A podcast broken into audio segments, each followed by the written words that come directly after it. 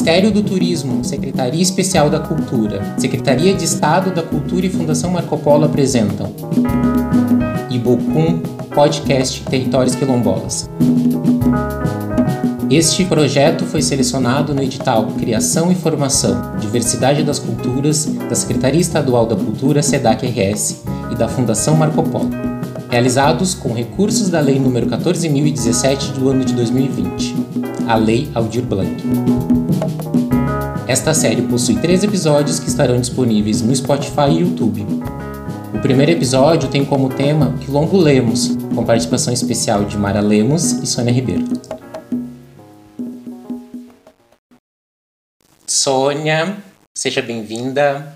Mara, seja bem-vinda ao nosso podcast Bocum. Eu sou o Charles. Sou Thaís Machado. Boa noite. Seria interessante se a gente começasse com a apresentação de vocês, né? Quem é, quem é a Mara Lemos? Mara Lemos é quilombola do Quilombo Lemos. Né? Eu tenho 55 anos, né? Fui muito pequenininha lá para o Quilombo, tinha uns dois aninhos quando eu fui para lá.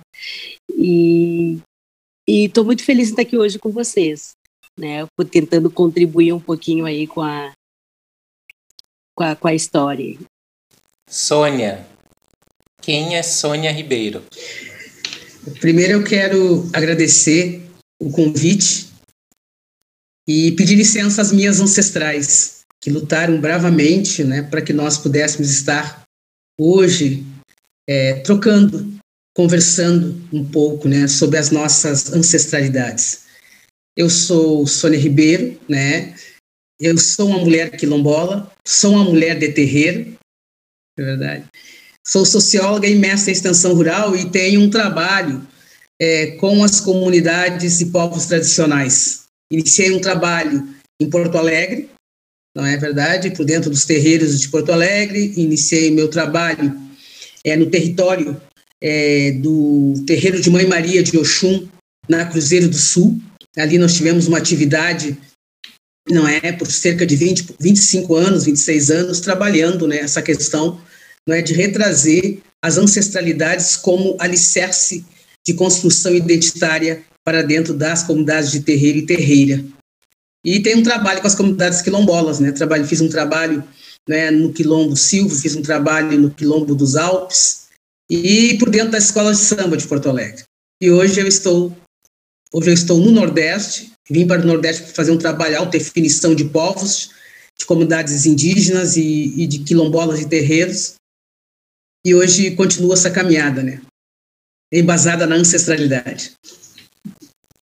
Um, Podemos começar perguntando o que é o quilombismo, né? O que te guia, né? O que te... sobre quilombismo e sobre a, aquilombamento. É, nós estamos, né, nesse momento, nesse espaço, em um aquilombamento virtual, né, que nós estamos aqui é, é, trocando, não é, conversando é, sobre as nossas ancestralidades. E quando eu falo ancestralidade, eu não falo somente não é desse vínculo sanguíneo, não é que que as, as nossas antepassadas, os nossos antepassados constituíram, mas eu falo não é de uma presença viva, organizativa, é, é, é, de afetividade, né, cultural, espiritual que mulheres e homens pretos organizaram não é, na sociedade é, é, colonial e que, pass que passou décadas e que nós consegui, consigamos ao longo, conseguimos ao longo da história, ouvindo pensadoras e pensadores pretos, a exemplo de Abdias Nascimento, né, que nós constituímos falar como quilombo. Né. Então, os aquilombamentos é, foram espaços é, que mulheres e homens, no período da escravização, é, constituíram para preservar né, para preservar a sua existência dentro de uma sociedade de controle, não é verdade?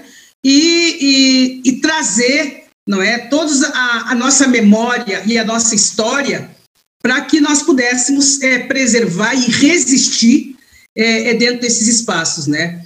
É, e aí eu cito exemplos de aquilombamento, né, que eram os espaços que mulheres e homens pretos constituíam, não é, quando saíam, né, do universo né, das províncias, quando saíam das casas grandes, quando saíam de dentro das senzalas, quando eles construíam rotas de fuga, eles já sabiam os espaços que eles iriam né, é, é, se agregar enquanto povo. E, e, esse agregamento não tinha uma constituição sanguínea, era uma constituição de afetividade.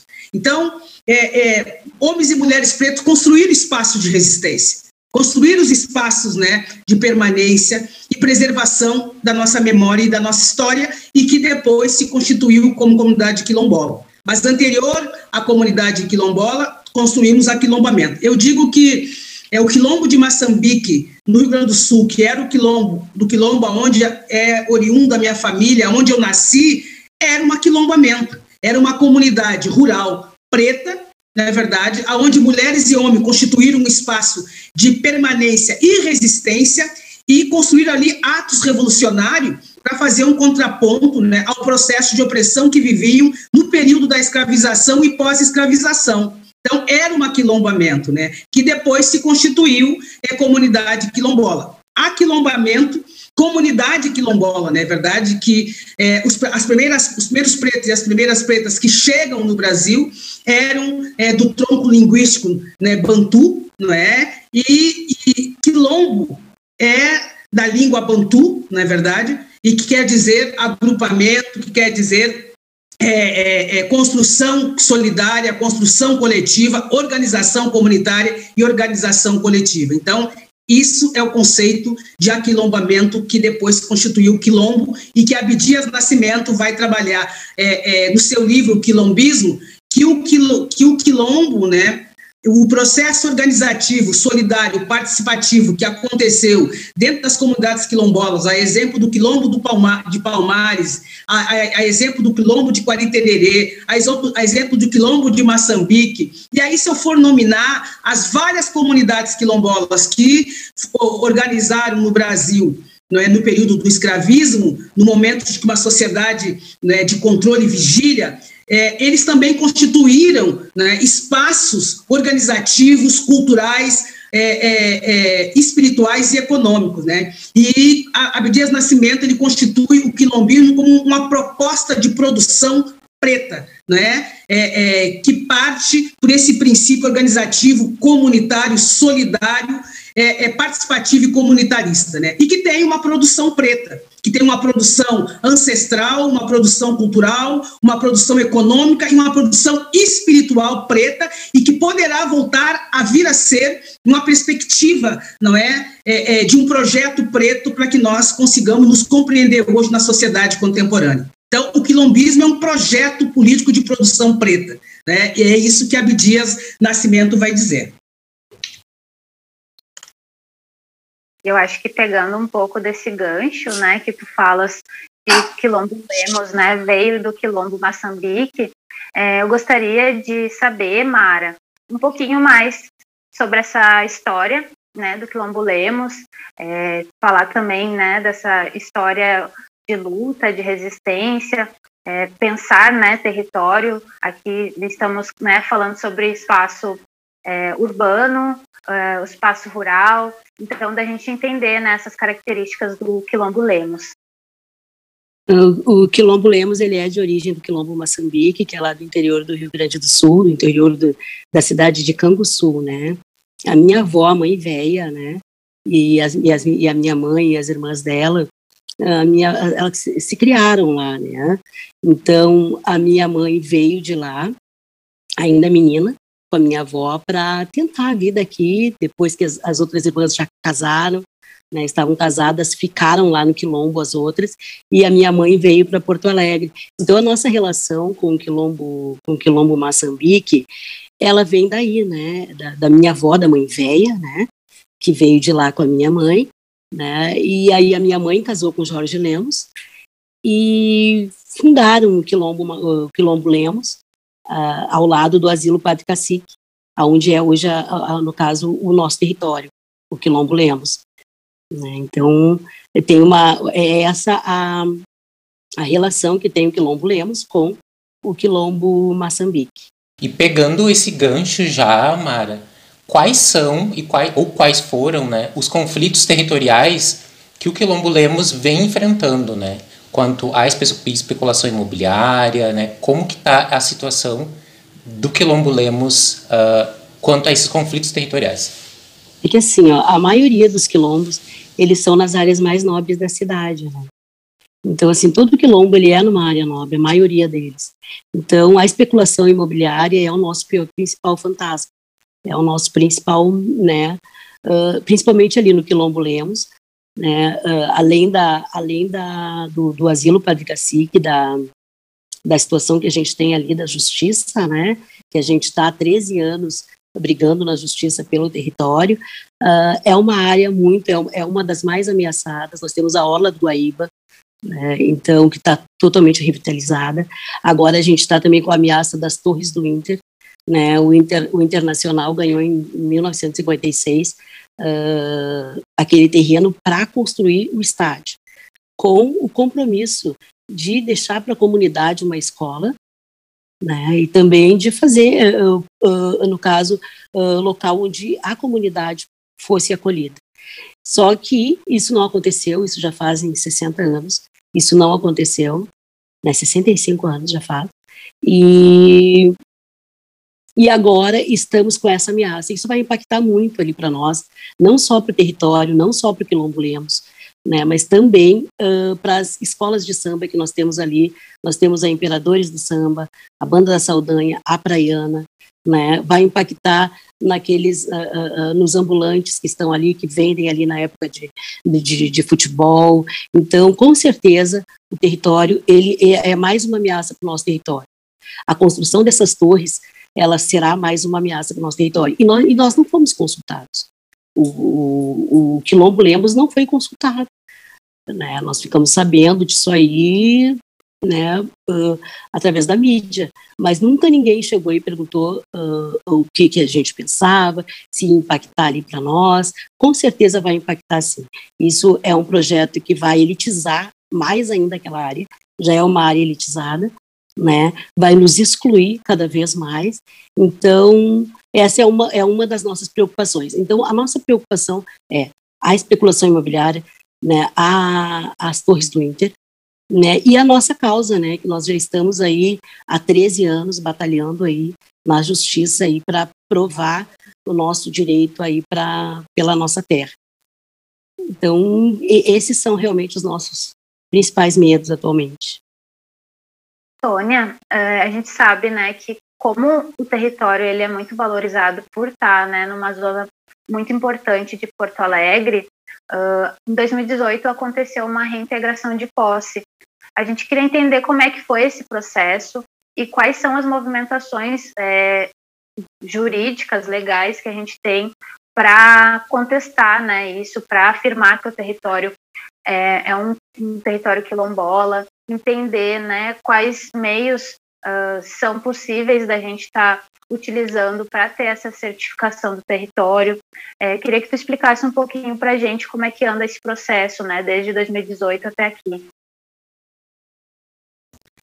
É, na realidade, eu tenho acompanhado, né, é, é, é todo o processo, né, de caminhada é, que a comunidade Lemos, né, a comunidade Gonçalves Lemos, ou aquilombamento Gonçalves Lemos, hoje denominado Quilombo Lemos, vem desenvolvendo ao longo da história para, para a sua autodefinição como um território é, quilombola. Né? A primeira coisa que nós é, começamos a trabalhar foi o histórico da comunidade, aonde eu contribuí, ajudei a fazer, junto com a família Lemos, né? É, é, trabalhar o histórico, né, trazendo o princípio da identidade quilombola que a família Lemos trouxe, não é, é com a, na presença da minha avó Ana Júlia e da minha tia Delza, né? Quando elas vêm, elas saem, não é, de dentro do território é, do aquilombamento em Canguçu, que na época era apenas uma comunidade rural preta, um aquilombamento preto,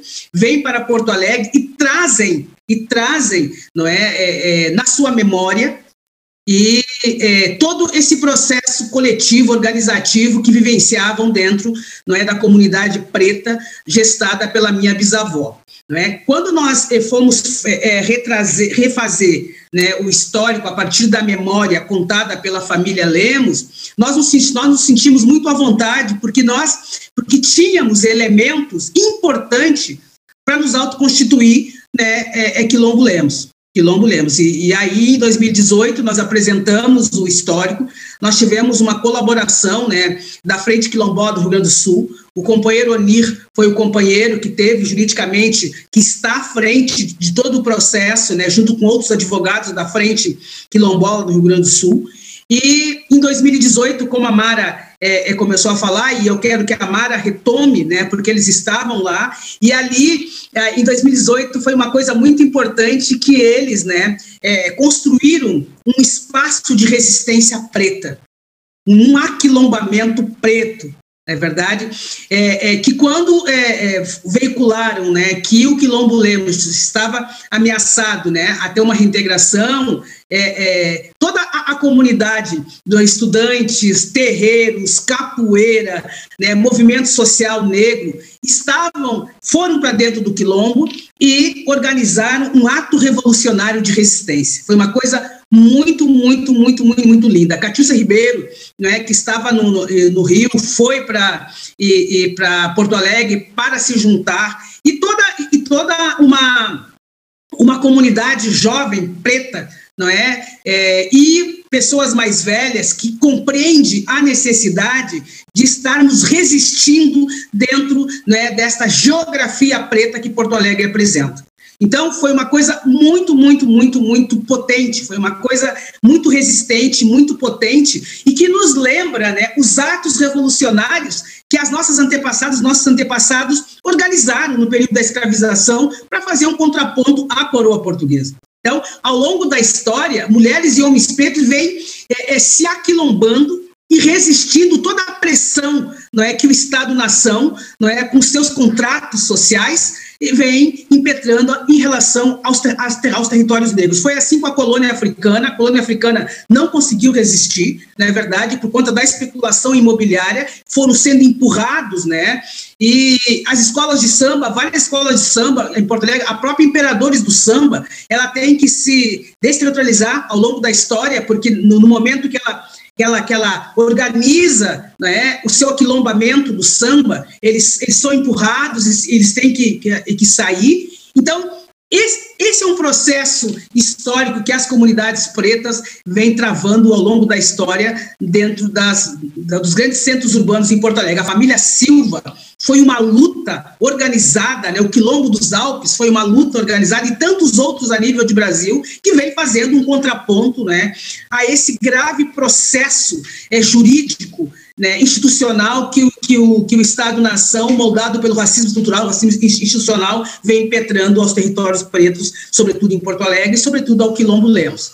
E eu gostaria que a Mara falar um pouco, né, para nós, como é que está esse processo jurídico hoje, né? Porque eu tenho, eu tenho acompanhado por fora, né? Mas a Mara que está, a Mara é desde dentro. A Mari está dentro desse processo. A Mari está ouvindo todos os dias, né? O companheiro Onir é, e a Frente Quilombola que estão junto com eles no cotidiano para trazer um pouco dessa história, como é que está, não é?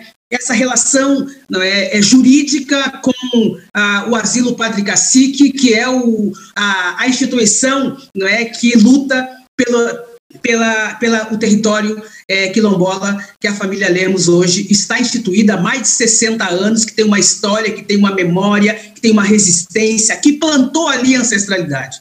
Quando nós plantamos ancestralidade, quando nós dialogamos com a terra, quando nós é, é, é, quando, quando essa comunidade pare os seus filhos, o umbigo é enterrado na terra, as placentas são enterradas na, na terra, nós já estamos ritualizando o nosso território. Então, essa ritualização não tem nem. Nós não podemos mais. É, é, é não era, não era para nós estarmos discutindo institucionalmente. Né? Já teria que ser não é, é ancestralmente é, é, doado para as populações pretas que historicamente construíram esse país. Reparação, né, Sônia? seria a reparação, né? Então tá, não realmente, gost... a Sônia falou, né? Aqueles momentos que a gente viveu lá, eu digo que foram os piores, melhores e melhores momentos da minha vida, né? Porque ao mesmo tempo que foi muita tensão, foi realmente foi aquilombamento mesmo, né? A gente teve o apoio de todas as pessoas, foram momentos em que a gente teve uh, uh, momentos de cultura, momentos de roda de conversa, uh, troca de experiência. A Catiúcia Ribeiro, ela percebeu que as mulheres do território estavam muito abaladas e ela fez um ritual com a ancestralidade muito lindo, que eu lembro assim disso e, e me emociono até, né? Onde nós fomos para dentro de uma taquareira e sentamos em roda, todas as mulheres pretas, e ali nós saudamos as nossas ancestrais, os nossos ancestrais que já foram. A gente estava pedindo a força deles para a gente seguir naquela batalha, porque a gente estava se sentindo enfraquecida. Então, a gente foi se revigorar ali no meio da mata. E o, o incrível que o que aconteceu, assim, que que todas nós ficamos, que uh, a, a taquareira, as taquaras, elas começaram a balançar com o vento e foi cena muito linda que realmente emocionou a todas que ali estavam. Né, foi muito bacana mesmo. Então, esse, esse período que a gente teve aquilombado, esses 14 dias, né, ele valeu muito. Eu, eu, como eu te falei outro dia, né, uh, eu não sou a mesma pessoa que eu era antes dessa data. Eu sinto que eu amadureci, que eu cresci muito mais ainda e que eu descobri uma força em mim que talvez eu desconhecesse, que com certeza eu desconhecia. Porque naquele, é, são momentos assim que só quem passa por isso, só quem passa por uma tentativa de reintegração de posse consegue imaginar a, a sensação que dá. É tu tem um medo por ti, tu tem um medo pelo outro, tu tem medo por tudo, porque conforme eles disseram para nós, a gente passa por cima de, de quem tiver que passar. Foi exatamente essas palavras que a gente ouviu. Então, ao mesmo tempo que a gente estava tendo aquela troca, a gente estava tenso. E era isso que aconteceu mais ou menos, acho que deu para ter uma ideia de como é que foi aquele, aquele período ali no território. Obrigado por compartilhar, Mara. Muito obrigado mesmo. E é um momento, acredito que tenha sido um momento bem uh, pesado, né? De, de, resistência também, né? Como tu falou, né? Uh, é um momento transformador, né? Da gente se encontrar enquanto comunidade também, né? Para conseguir resistir. E aí, fazendo um paralelo, ou pensando na, na, no, que a, no que a Sônia trouxe também sobre plantar ancestralidade, né? E ter esse respeito com a terra, eu, eu faço a pergunta, né? agricultura familiar, qual a importância né, para o Quilombo Lemos, né? Como como o Lombo Lemos lida né, com a agricultura familiar? A agricultura familiar é importantíssima para nós, né? Porque uh, o meu pai, uh, ele plantava, ele criava, ele enxertava, ele enxertava, ele pegava o pé de maçã e enxertava com a pera para ficar um sabor diferente. Ele, então assim, foi sempre muito presente. A gente plantava, a, a, a maioria, a, a, maior parte do que a gente uh, consumia ali era plantado, era tirado do território. Né? Então, e era, e era um momento também de união da família, porque todos nós uh, participávamos daquilo, né? Então, e a família toda para a plantação, né? Todo mundo ajudava, um ia abrindo um buraquinho, o outro botava semente, o outro fechava, o outro assim ia indo, né? Que nem carreirinho de formiga. Então assim era, era, era um momento de união da família, era um momento assim muito e sempre foi muito presente para nós. Agora, desde 2000 e, desde que a gente entrou na, na, nesse processo judicial, né? Que a gente teve que que, que infelizmente parar com a nossa com a nossa agricultura familiar, com a nossa horta, com a nossa criação. Por quê? Porque a primeira coisa que aconteceu no território foi o corte de água e de luz. A luz, a gente conseguiu há três meses regularizar essa situação da luz. A água, a gente ainda não conseguiu. Então, a gente está deixando, a gente não pode, não tem como a gente usar a água que a gente tem né, a água pouca que a gente tem, que, que no caso para o consumo da família, na horta. Então, por esse, por esse motivo, a gente está com a nossa horta parada, a gente não tem mais como. E nós temos várias pessoas ali que a gente até tentou, né? Tentamos ali uh, com o apoio ali do pessoal da capoeira, né? Com o apoio do pessoal da, da, da biologia, né? E que foram e os outros quilombos, a frente quilombola.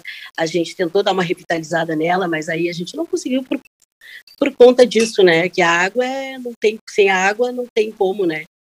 Manter. Então, e é o nosso sonho. A gente espera, assim, que a gente consiga voltar, que a gente consiga ter novamente a nossa, a nossa horta, a nossa plantação. Eu acho que pegando um pouquinho desse, dessa tua resposta, né, é, entendendo, né, essa falta de acesso à água, a gente queria entender um pouco como é que foi o processo da pandemia, né? Visto que a água é um elemento essencial também, né? Dentro da, da questão de higiene e tal. Uh, como foi esse processo? Como está sendo? Teve algum amparo, né? Da, do, do governo? Como que está sendo esse processo? A comunidade já está vacinada com a segunda dose? Tu pode explicar um pouquinho para a gente como é que como é que o território está reagindo nessa né, pandemia? Então, impactou bastante no território a situação da pandemia, né? Porque, tipo assim, uh, as crianças que estavam na escola, né, hoje elas têm que ficar em casa e não tem quem fique, não tem quem cuide. A minha irmã, ela está com um problema muito sério até atualmente, não sabe, ela, ela cria uma neta, Deus de bebê. Então, ela não sabe se ela vai poder continuar trabalhando, ela está numa situação bem difícil, porque não tem aonde deixar a menina. Então, foi uma das coisas que impactou para gente. A questão da água, uh, para o território, para o consumo, para a higiene, a gente tem. Né? Aí nós temos assim água para o consumo. A água para o consumo não nos faz falta. Nós não tivemos nenhum tipo de auxílio né, do governo.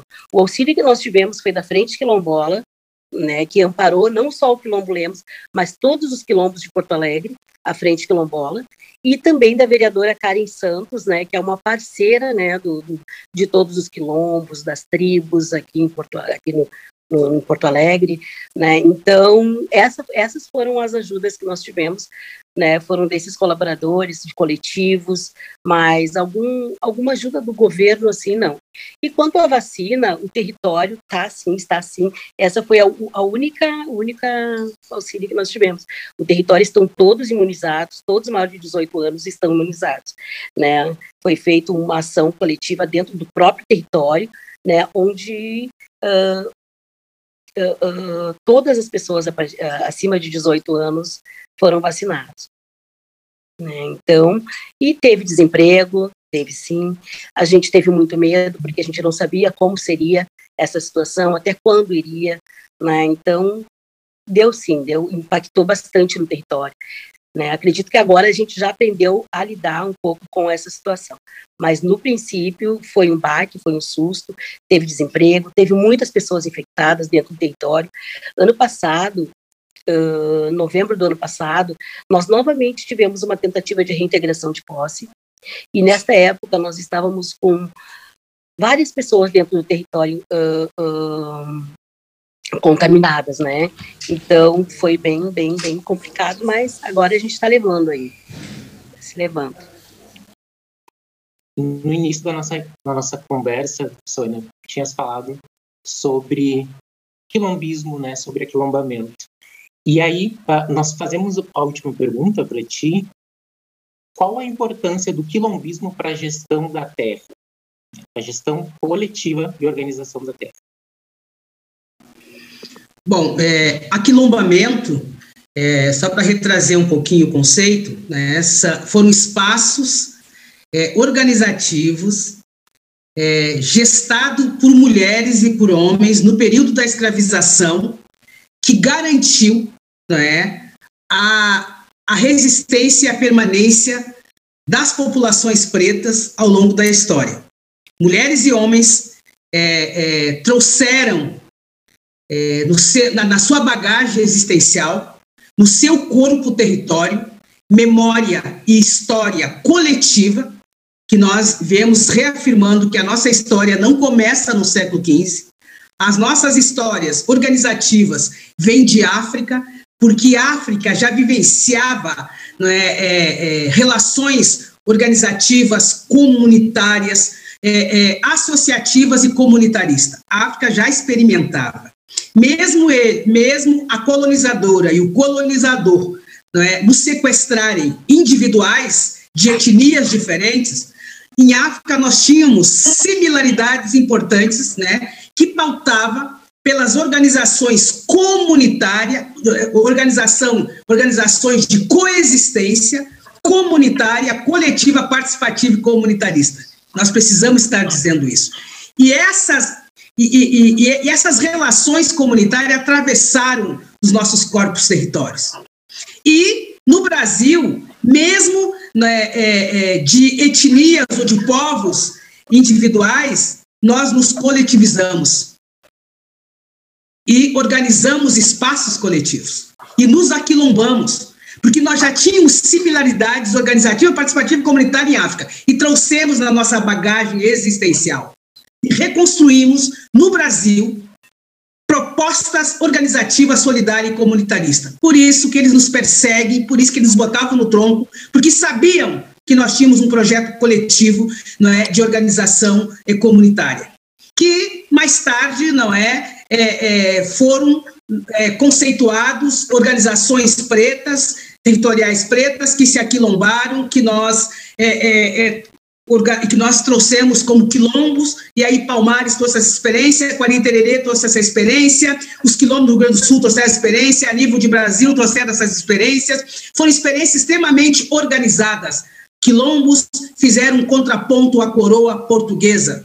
Nós construímos um projeto contracolonial, e esse projeto contracolonial resistiu, atravessou séculos, não é? E que nós é, é, é, é, reorganizamos por dentro dos quilombos, por dentro dos terreiros de matriz africana, por dentro das irmandades católicas.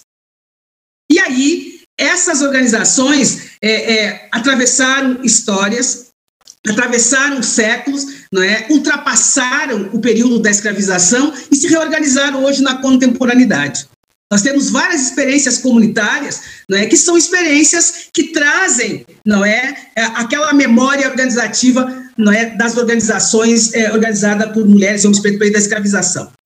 E Abdias vai dizer que o quilombismo, não é, é uma proposta política, uma proposta política de reorganização das populações pretas. É uma proposta política de produção oral intelectual preta.